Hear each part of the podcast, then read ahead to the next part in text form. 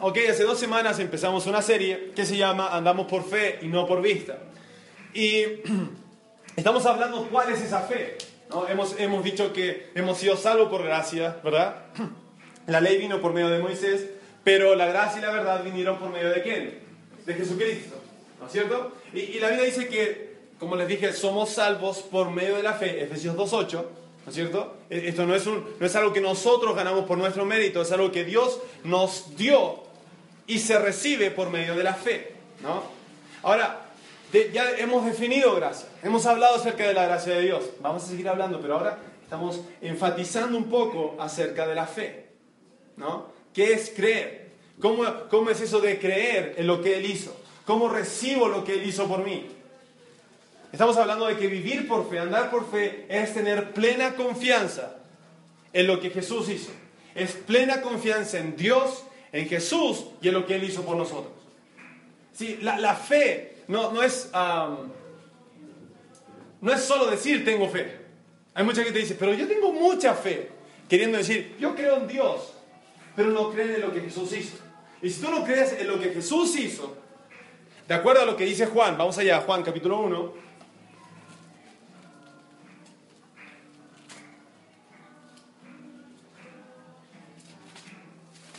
Juan capítulo 1. Versículo 10. Dice, vino el mismo mundo que él había creado, pero el mundo no le reconoció. Vino a los de su propio pueblo y hasta ellos lo rechazaron. Pero a todos los que creyeron en él, está hablando de Jesús, a todos los que creyeron en él y lo recibieron, les dio el derecho de ser hijos de Dios. Todo el que cree en Jesús. Vamos a Romanos capítulo 10.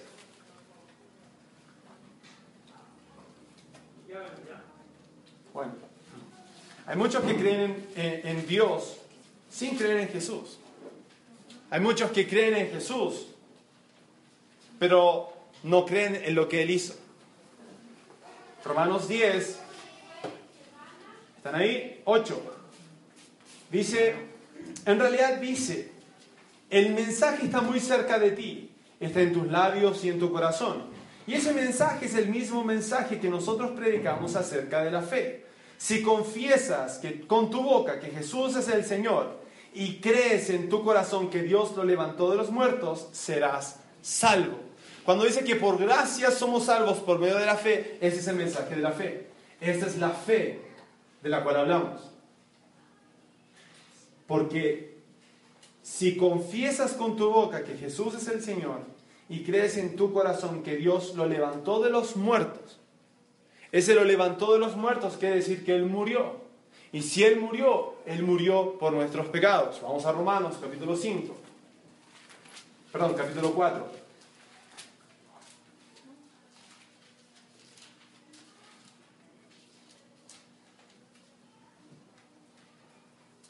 Versículo 25. Él fue entregado a la muerte por causa de nuestros pecados. Jesús fue entregado a la muerte por causa de nuestros pecados y resucitado para hacernos justos a los ojos de Dios. Y resucitado para hacernos justos a los ojos de Dios. Es ahí donde está nuestra confianza. Es ahí donde está nuestra fe. En que Jesús fue entregado por mí y Dios le resucitó. Y al resucitarle,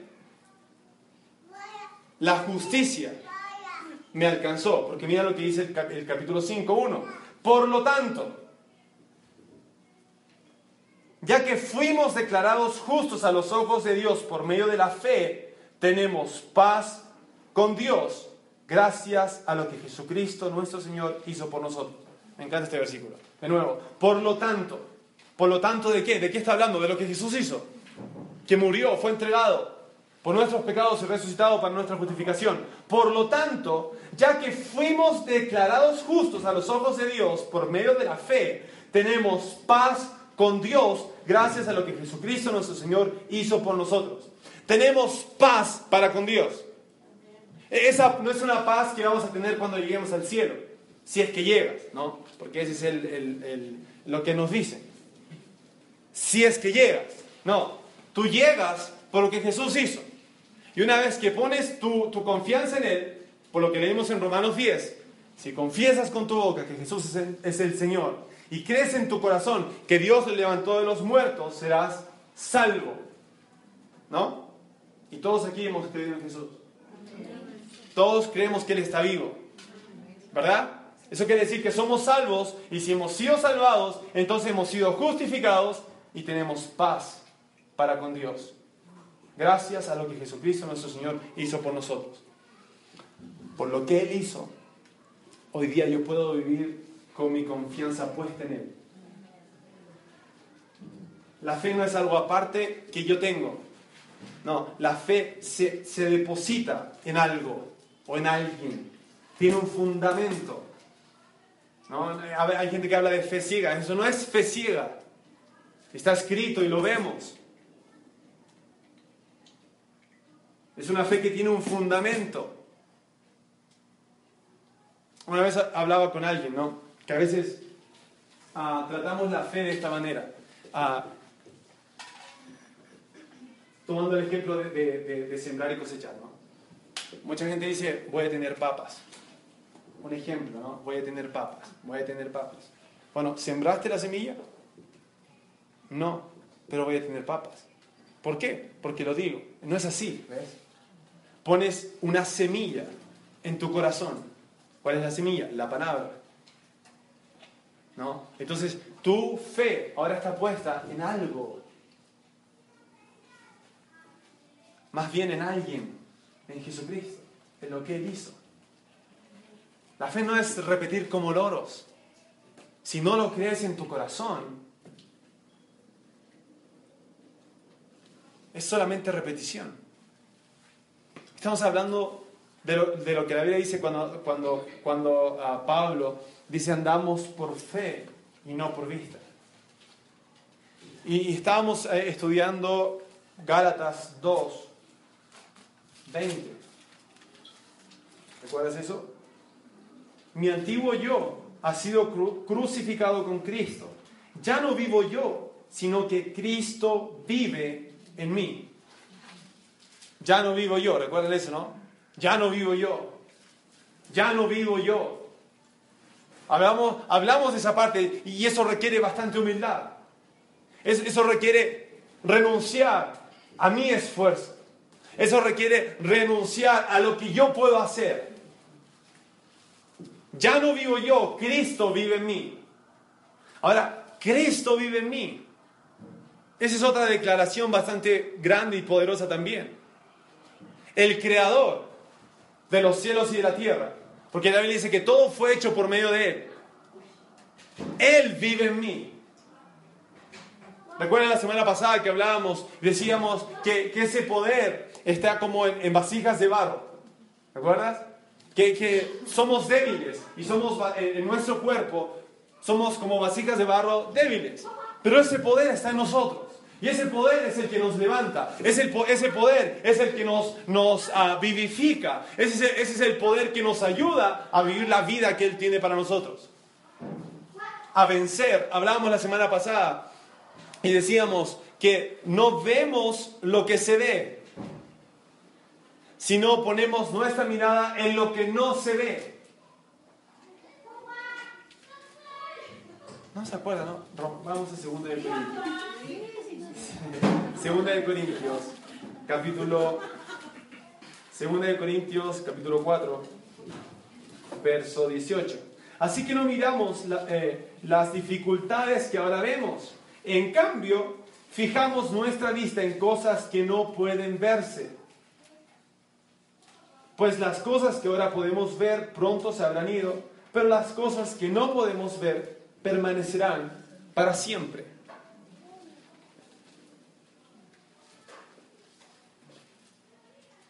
Entonces hablamos de ver con los ojos de nuestro corazón, ¿verdad?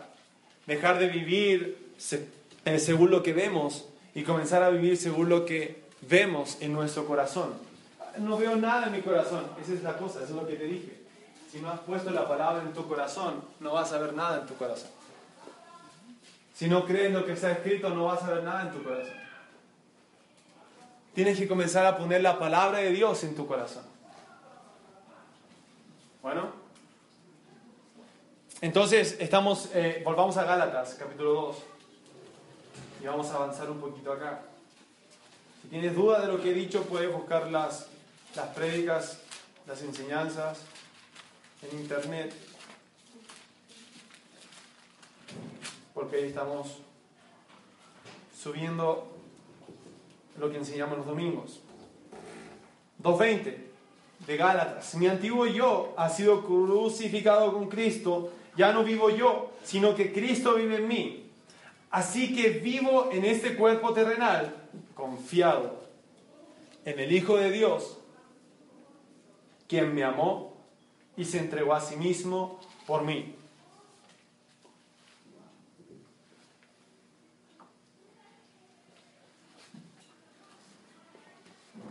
Ahora lo que vivo en este cuerpo.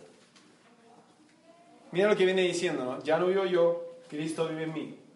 Y lo que ahora vivo en este cuerpo. Ahora piensa las cosas que tú estás viviendo. Todas esas dificultades, todo es el, desánimo, el, desaire, la depresión, la, la, mm, angustia, los temores que tengas. Todo eso que te, que te aflige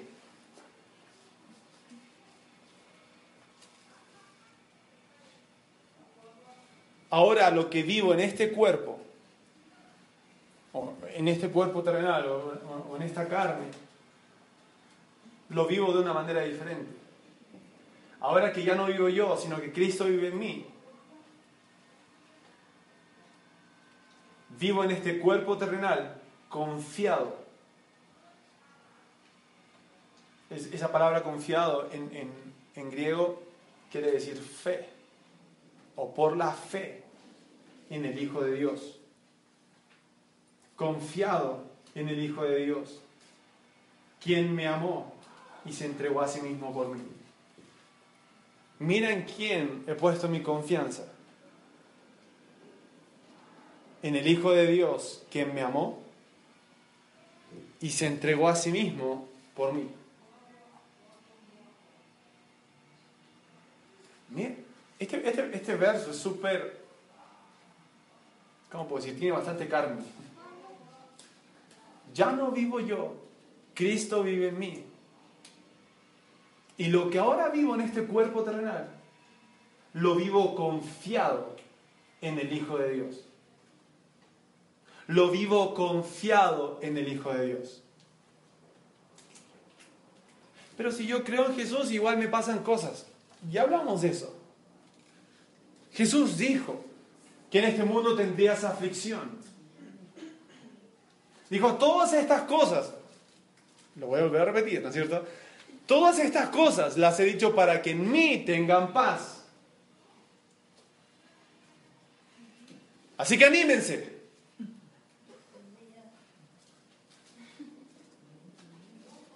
Eso dice. Así que anímense. Porque mundo van a tener aflicciones, pero confíen en mí, yo he vencido al mundo. Entonces ahora, lo que vivo en este cuerpo terrenal, lo vivo confiado en el Hijo de Dios. Eso quiere decir que ahora debemos ser Cristo dependientes. Depender solamente de Él. En todas las áreas de nuestra vida. En todas las áreas de nuestra vida. En, nuestras emociones, nuestros sentimientos, debemos ponerlos en Él. Porque a veces tus sentimientos suben y bajan, suben y bajan, suben y bajan. A veces no sabes por qué, pero amaneciste enojado. ¿Sí o no? Vamos, a todos, yo sé que a todos les pasa. No sabes por qué, pero estás de mal humor nomás. Y pobre que el, que se atraviese, ¿no? Pero cuando tu confianza, cuando tus sentimientos, cuando todo lo haces descansar en Él, tus sentimientos comienzan, a ser estables. No que no hayan puntos bajos, pero pies tus sentimientos más firmes. Oye, ya, nada, ya, ya no me hieren como antes, ya no me ofendo como antes.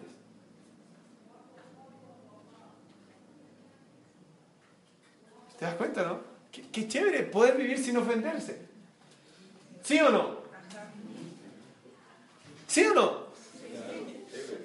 Chévere poder vivir sin ofenderse.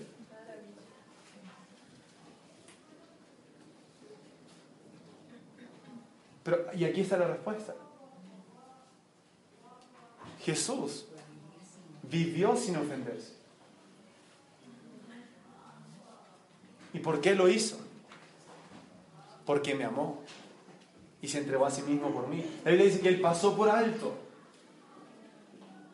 todas las ofensas, todos los pecados. La Biblia dice que el, el amor cubre multitud de faltas. Eso quiere decir que si alguien viene en contra de mí, yo puedo no ofenderme. Pero los que me están hiriendo, nadie me va a herir, porque ahora estoy confiado en Él, en todas las áreas de tu vida, en todas las áreas de tu vida. Mira, estoy dando una perla, sobre todo para los matrimonios. Una pepita de oro. ¿Por qué es fácil ofenderse? ¿Sí o no? Sobre todo en el matrimonio. No, a los que están solteros no quiero botarles el avión, ni nada, reventarles la nube, ni nada. Pero el matrimonio tiene, tiene sus desafíos. Tiene sus desafíos. Pero cuando ambos saben confiar en la gracia de Dios, es más fácil. Voy a enseñarte algo. A veces la gente entra en el matrimonio porque quiere que la otra persona le complemente o le dé. Jalar de la otra persona. ¿Cierto? Y la otra igual. Pero como ninguno de los dos es perfecto, se frustran. Tú siempre debes poner tu confianza no en tu cónyuge, sino en Dios. Y jalar de Él, y tomar de Él, y recibir de Él.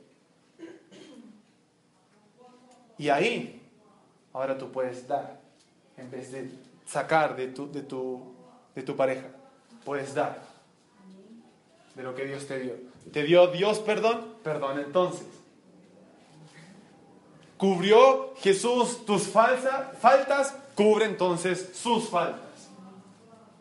¿Extendió Jesús gracia hacia ti? Aun cuando tú eras imperfecto, lo hizo. Entonces tú puedes hacerlo a tu pareja. Ahora tú puedes dar de lo que recibiste. El que tenga oídos para oír. Ahora sé por qué Jesús decía eso, estaba dándole pan así.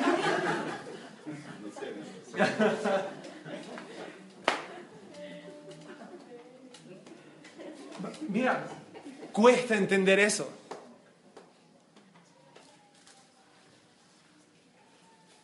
Cuesta entenderlo. Ahora, no solamente en el matrimonio, sino también con tus hermanos. Y no solamente con tus hermanos, hablo de los hermanos en Cristo, sino también con la gente afuera, con el chofer que se va, cruza delante tuyo.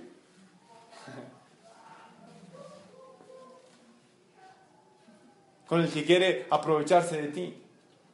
A mí no me van a hacer pasar por tonto.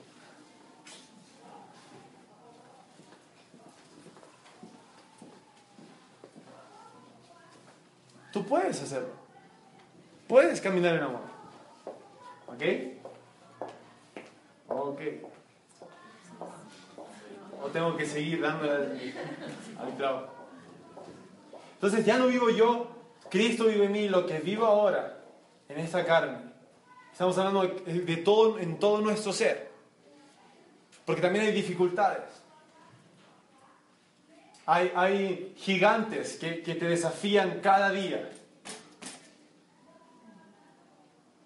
Cosas que vienen a, pararse delante de ti y decirte, te voy a matar, te voy a destruir, voy a robar todo de ti, todo eso que tienes, te lo voy a robar.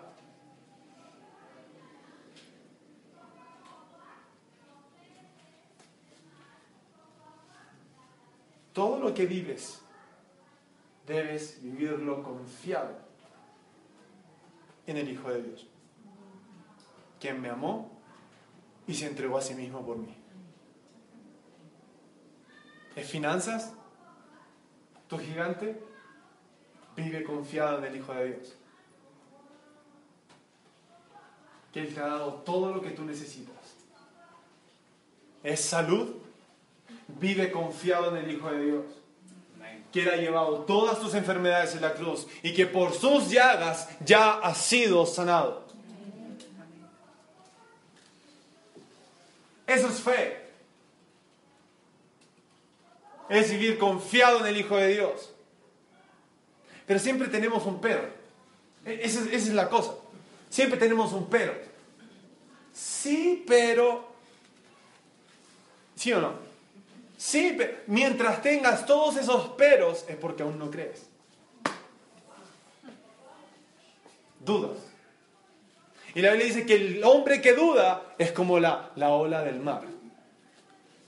Está por aquí y después está por allá.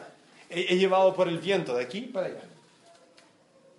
de hecho, la palabra dudar significa tener un juicio dividido. Creo, pero no creo. Veo esto, pero veo esto. Y la Biblia dice que el hombre que duda no piense que va a recibir algo de Dios. Ahora, no quiere decir que Dios no te lo va a dar. No, Dios no está mirando, a ver, estás dudando, olvídalo. No, no va a recibir. Quiere decir que Él ya lo dio. El que recibe es uno. El que recibe es uno. Él ya dio. ¿Cuándo? Cuando dio a su Hijo. De tal manera amó Dios al mundo que dio a su Hijo. Es algo que ya tenemos. Es algo que ya está en ti. Tú sabes que la, la sanidad es algo que ya está en ti. Pero como tienes el juicio dividido, estás dudando Estás considerando la enfermedad, considerando la circunstancia y considerando ah, lo, que Jesús hizo, no sabes qué elegir. Mientras, y cuando elijas, cuando elijas la palabra de Dios, cuando tomes la decisión, yo voy a creer solo lo que Jesús hizo y no hay ningún pero que va, que va a venir a molestar. Y es una decisión que tú haces. Es una decisión que tú haces.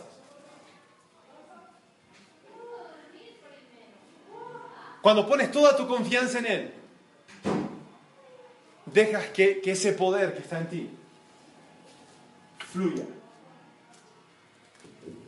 y sane y restaure todo tu cuerpo. De nuevo, es como la semilla. Es como la semilla. Uy, quiero hablar de eso, pero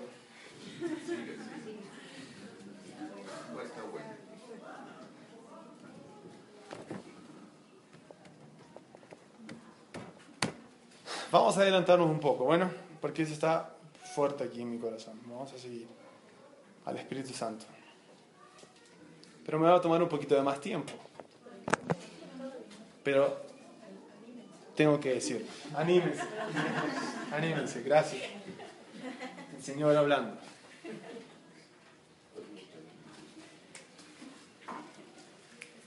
Entonces, es como la semilla. Tienes que poner la semilla en tu corazón. La semilla es la palabra de Dios.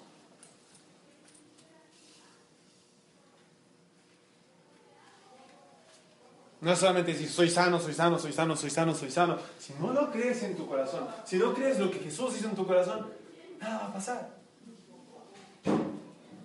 Nada va a pasar. Es como la semilla.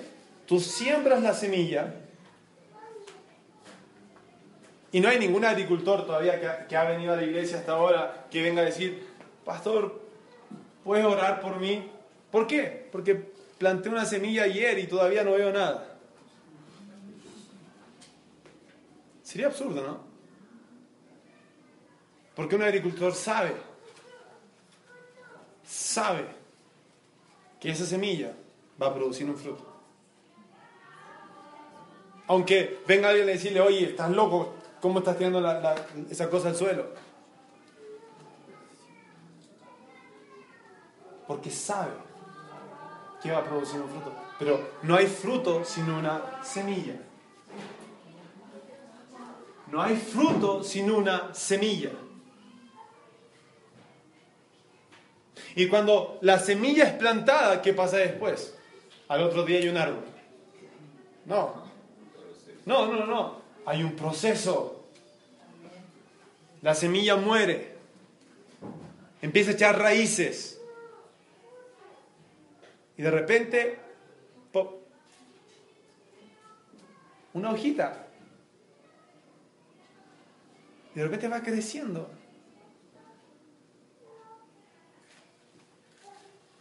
¿Sí o no? Vamos a Marcos capítulo 4. ¿Sabes que Jesús también, también habló de esto? Cuando habló, habló de la parábola del sembrador. Marcos capítulo 4, versículo 13. Luego Jesús les dijo, si no pueden entender el significado de esta parábola, de la parábola del sembrador, ¿cómo entenderán las demás parábolas? Entonces es importante entender esta, ¿no? 14. El agricultor siembra la semilla al llevar la palabra de Dios a otros. Otra traducción dice, la semilla que es la palabra de Dios. ¿No? La semilla es la palabra. Muchos han usado todo este, este contexto para pedir dinero, pero está hablando de la palabra.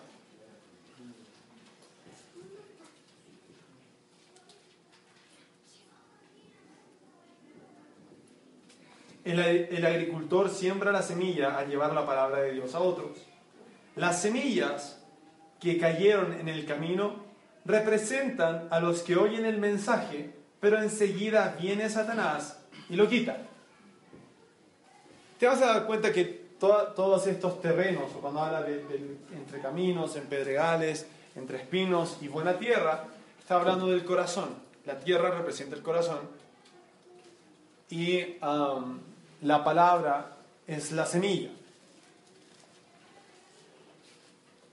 y algunas cayeron en el camino. Estas representan a los que oyeron el mensaje. Fíjate que todos aquí oyeron el mensaje. Pero enseguida viene Satanás y quita la semilla o roba la semilla. Ah, eso no es así. No, eso no es así. No, yo no creo eso. ¿Por qué? Porque tienes recuerdos, experiencias, que enseguida vienen y dicen, no, no, no, eso no es así. 16. Las semillas sobre la tierra rocosa representan a los que oyen el mensaje y de inmediato lo reciben con alegría. Pero como no tienen raíces profundas, no duran mucho. En, en, cuanto tienen problemas o son perseguidos por creer la palabra de Dios, caen. Reciben la palabra, amén, así es, salen afuera, viene el problema. Y se sana. Enseguida el problema invade tu corazón. La preocupación, el temor invade tu corazón. Y cae. En otras palabras, dejas de creer. Las semillas que cayeron entre los espinos representan a los que oyeron la palabra de Dios. Pero, aquí están los que tienen un pero, Pero muy pronto el mensaje queda desplazado por las preocupaciones de esta vida, el atractivo de las riquezas y el deseo por otras cosas, así que se eh, no se produce ningún fruto. Aquí está este terreno donde la semilla es sembrada, pero las preocupaciones, los afanes, el engaño de las riquezas. ¿Cuál es el engaño de las riquezas? Un poquito más y voy a estar bien. Un poquito más y voy a estar bien. Si llego a este nivel, ahí voy a, voy a estar bien. Si tengo este trabajo y este trabajo, ahí voy a estar bien. Porque voy a ganar tanto dinero. El engaño de las riquezas. Ahora, nota esto. ¿Recuerdas cuando Jesús dijo que no puede servir a dos señores? Porque amarás a uno y menospreciarás al otro?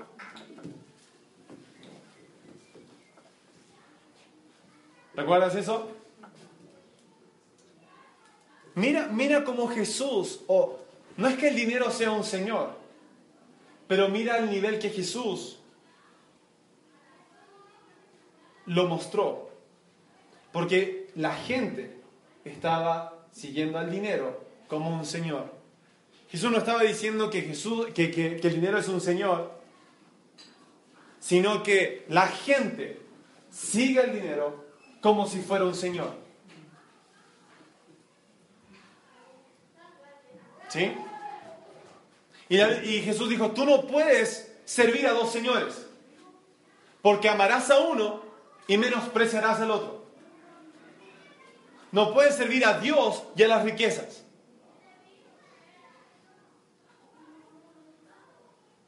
Y, servir a las riquezas es correr tras de ellas. Que tus decisiones sean basadas en tu billetera. Si tu billetera manda, es porque el dinero es tu Señor. Y eso ahoga la palabra de Dios, desplaza la palabra de Dios. Si todas tus decisiones son basadas por eso,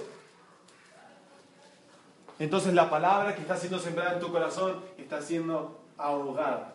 Y es por eso que no ves ningún fruto. Ustedes me dijeron que sí.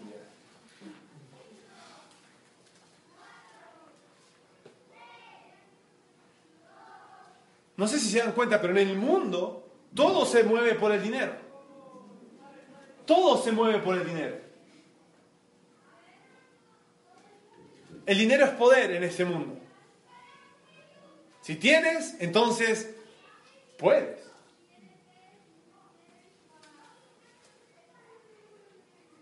Pero Jesús dijo, están en este mundo, pero no, y no son de este mundo. Están en este mundo, pero no son de este mundo.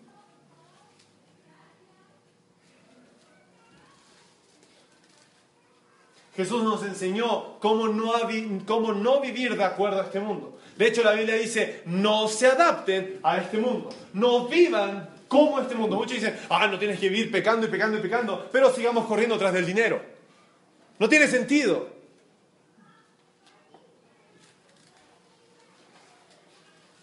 Ah, con que no peques, no importa lo demás. No, en todas las áreas debes poner tu confianza en Jesús.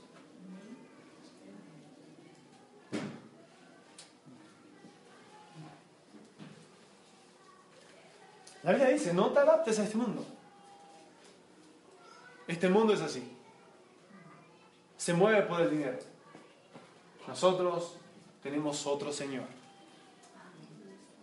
Y lo que ahora vivo en este cuerpo terrenal, lo vivo confiado en el Hijo de Dios.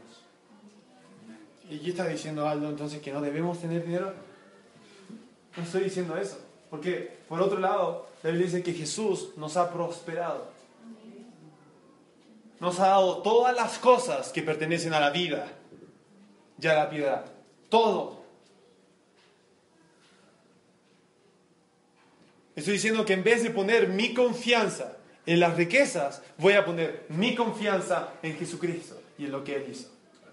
Porque cuando salieron de, de- Egipto, de esclavitud, que representa el mundo, todos servían, ¿eh? digamos, corrían tras el pan.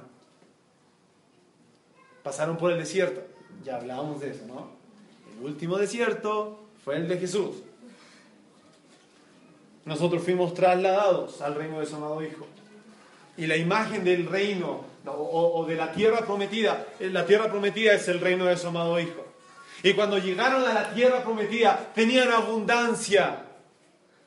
Y, Jesús, y Dios le dijo, cuando ustedes entren a la tierra que yo les di, donde, eh, y habiten en casas llenas de todo bien que ustedes no llenaron.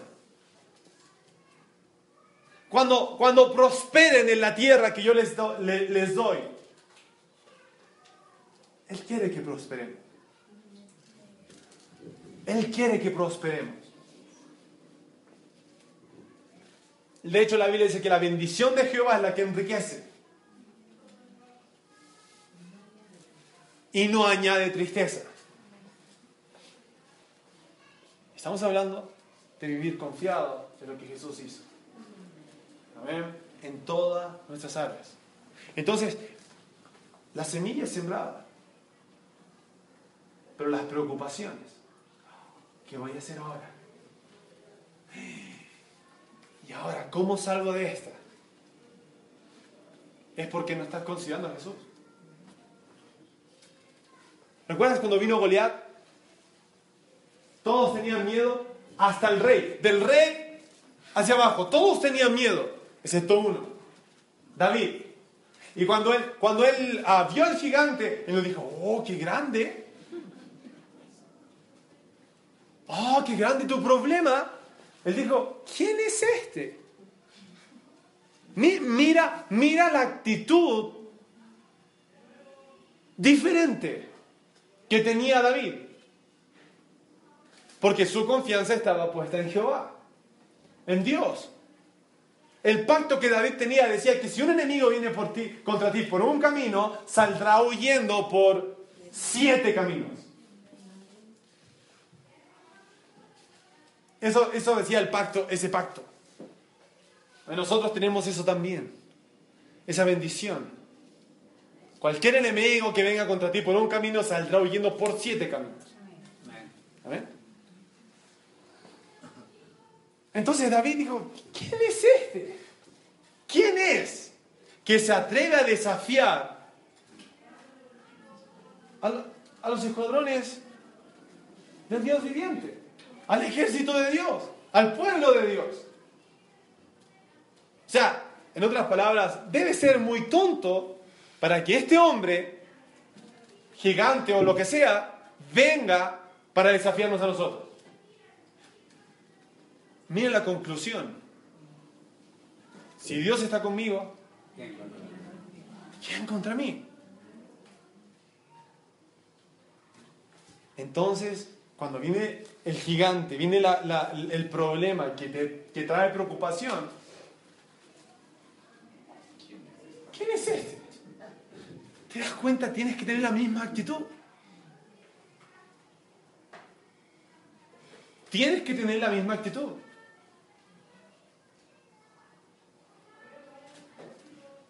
Pero, mira, David hacía algo, ¿no es cierto? Él adoraba a Dios. ¿Recuerdas? Mientras cuidaba las ovejitas de su papá, adoraba a Dios, pasaba tiempo con él. Eso quiere decir que la palabra estaba en su corazón. Él había sembrado la palabra en su corazón.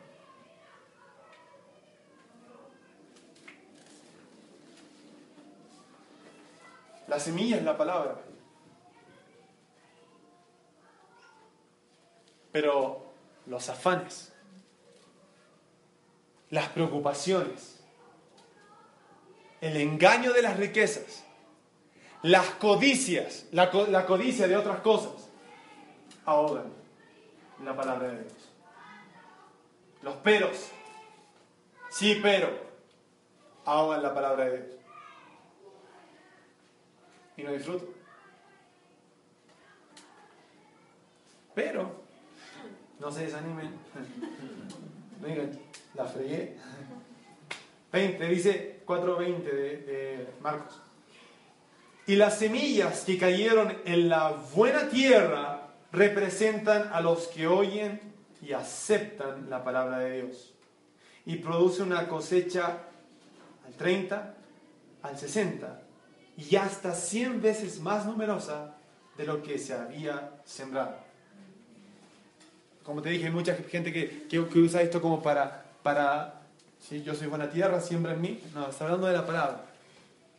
La buena tierra es el corazón que recibe la palabra, la acepta, eso quiere decir que la cree y dejas que arraigue en tu corazón.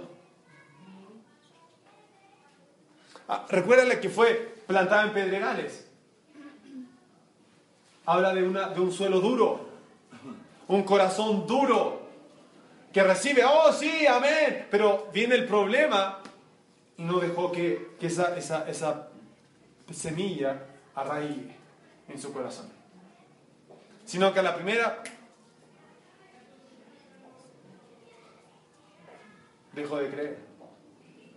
Pero la la semilla que cayeron en la buena tierra representan a los que oyen y aceptan la palabra de Dios y producen una cosecha 30, 60 y hasta 100 veces más. O sea, ¿por qué? Yo le preguntaba a Dios, ¿por qué algunos 30, por qué otros 60 y por qué otros 100? Sigue leyendo, sigue leyendo, porque Jesús no ha parado de hablar. Solamente que alguien le puso, entonces Jesús les preguntó.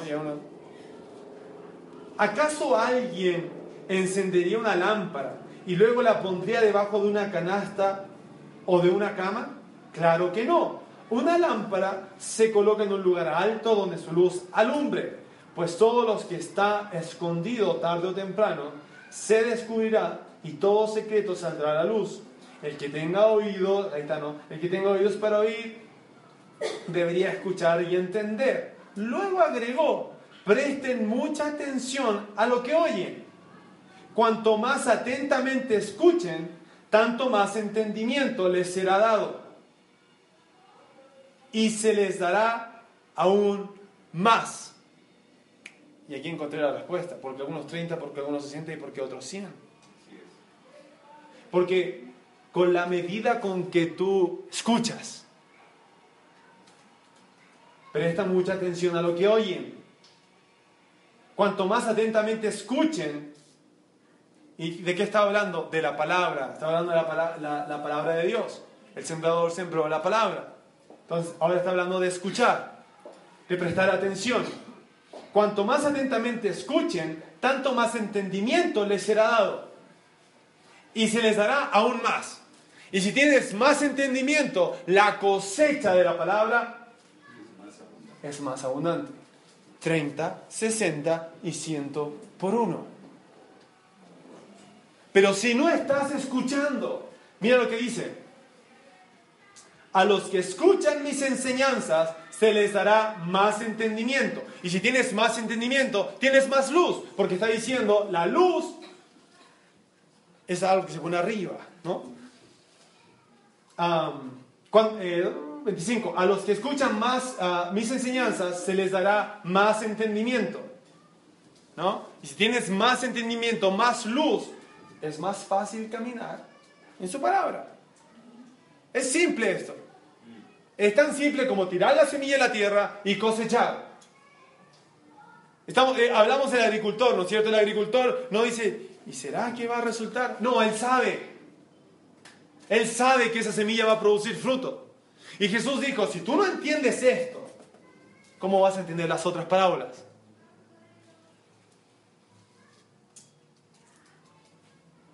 A los que escuchan mis enseñanzas se les dará más entendimiento, pero los que no escuchan se les quitará lo poco que entienden. No es, no es que Dios va a venir, no estás escuchando, ¡pum! y te va a quitar. No, ¿quién es el que vino a quitar la semilla? El diablo, el diablo. Las preocupaciones.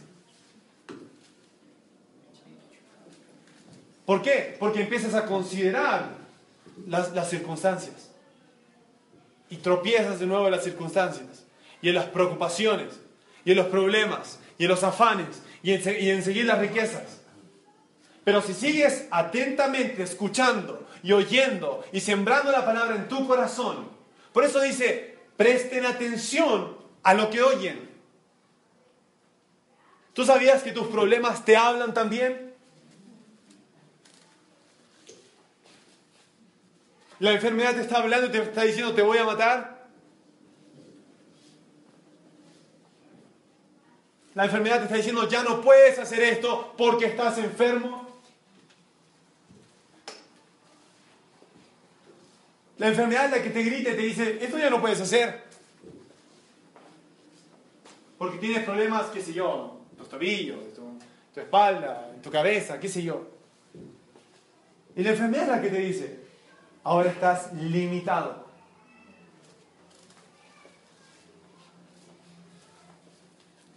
Y Jesús dijo, presten atención a lo que escuchen.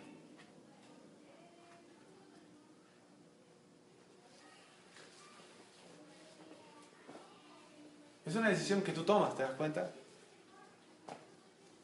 ¿O ustedes creen que Jesús o, Dios tuvo la idea de, tener, de hacer iglesias para, para qué? ¿Para entretenerlos? Es para que ustedes escuchen la palabra. Es para que ustedes puedan aprender. Para que la luz pueda brillar en su corazón. Para que tengan más entendimiento. ¿No era para ocuparle el, domingo en la mañana? Es porque Él está interesado en tu éxito. Y Él sabe que en el mundo hay aflicciones.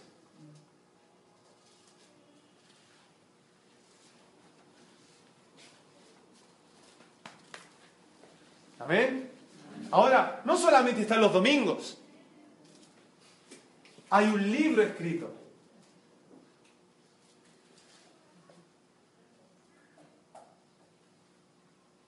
Y tú debes aprender. no le voy a decir, no estoy enojado. Pero tú debes aprender a poner la palabra en tu corazón. A meditar en ella de día y de noche. Saber qué, qué es lo que está escrito para ti. Y permanecer firme y permanecer firme.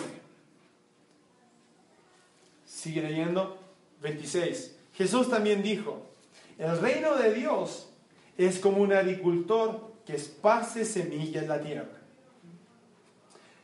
Día y noche, sea que él esté dormido o despierto, la semilla brota y crece. Día y noche, sea que él esté dormido o despierto, la semilla brota y crece. Pero él no entiende cómo sucede. La tierra produce las cosechas por sí sola. Primero aparece una hoja, luego se forma la espiga y finalmente el grano madura. Tan pronto como el grano está listo, el agricultor lo corta con la hoz porque ha llegado el tiempo de la cosecha. Tú siembra la palabra de Dios en tu corazón. Medita en ella de día y de noche. Y esa semilla va a brotar.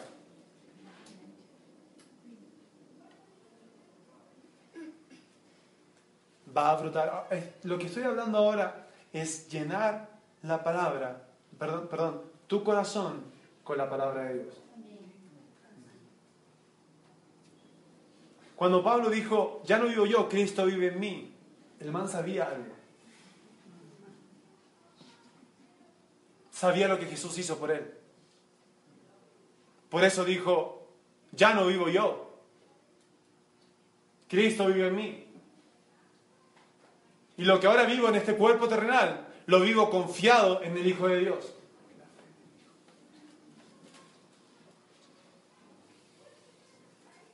Pon la palabra en tu corazón. Deja que la semilla de la palabra siga dando fruto en tu corazón. Presta atención. E, estas palabras, que están en rojo, son importantes. Las dijo Jesús.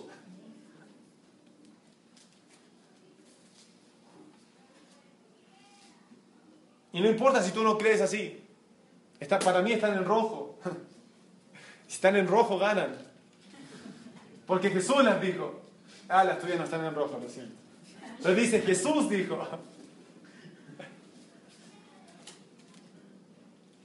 Jesús dijo. Volvamos a Gálatas 2. Y terminamos acá. Ustedes saben que eso no significa nada, ¿verdad?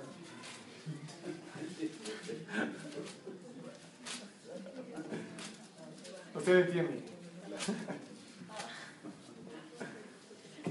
Mi pastor decía, cuando un pastor dice, un predicador dice, y aquí vamos a cerrar, no significa nada. 2.20 de Gálatas. Mi antiguo yo ha sido crucificado con Cristo. Ya no vivo yo, sino que Cristo vive en mí. Así que vivo en este cuerpo terrenal confiado en el Hijo de Dios, quien me amó y se entregó a sí mismo por mí. Vivo confiado en el Hijo de Dios, porque Él me amó y se entregó a sí mismo por mí. Ahora mira lo que dice el 21. Yo no tomo la gracia de Dios como algo sin sentido.